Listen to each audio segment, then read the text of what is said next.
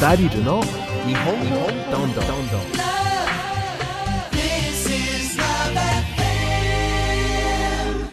ダリルの日本語どんどん第2回目の今日は外国人に日本語を教える日本語ボランティア。養成講座で日本語ボランティアになるための勉強をした。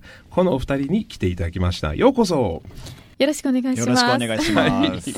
まずはですね自己紹介してもらいたいと思いますやっぱりここは Ladies First 須田珠美と申します。はいよろしくお願いします。よろしくお願いしますはい、えー、山口亮と申します。よろしくお願いします。はい、よろしく。くお願いします。えーお二方はなぜこの日本語の講師の勉強をしようと思いましたか？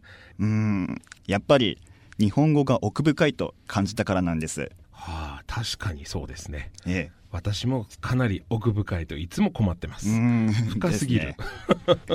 はい、そうなんですね。じゃあ皆さんは日本語以外のの言語は喋れるっていうことでもないんですよね。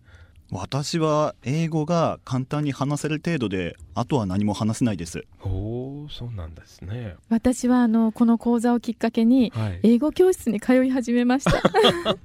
ちょうどいいですね。はい えーお二方がですねこの参加したこの日本語ボランティアの養成講座についてどういった方が参加しされてるんですかね、えー須田さん。はい。えっ、と私のグループは本当女性ばかりだったんですけれども、もう楽しくて面白くて愉快な方ばかりでですね。はい、はい。あの年齢的にはもう子育てを終わって。はい、人生経験豊富な方ばかりでした。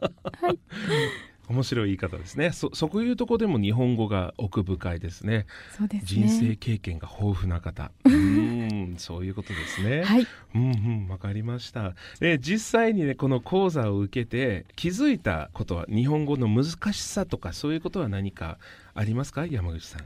外国人の方は、私たちが普段喋ってる日本語の当たり前の部分について、うんなぜと聞くんですよ。ですからそこについて、詳しく見てみるあと、やはり難しいですね。なぜって言われたら答えにくいですよね。ええ。ああそうですね、うん、須田さんは何かそういうこれは難しいなって思うことありますか、そうですね。やっぱりあの時の流れで。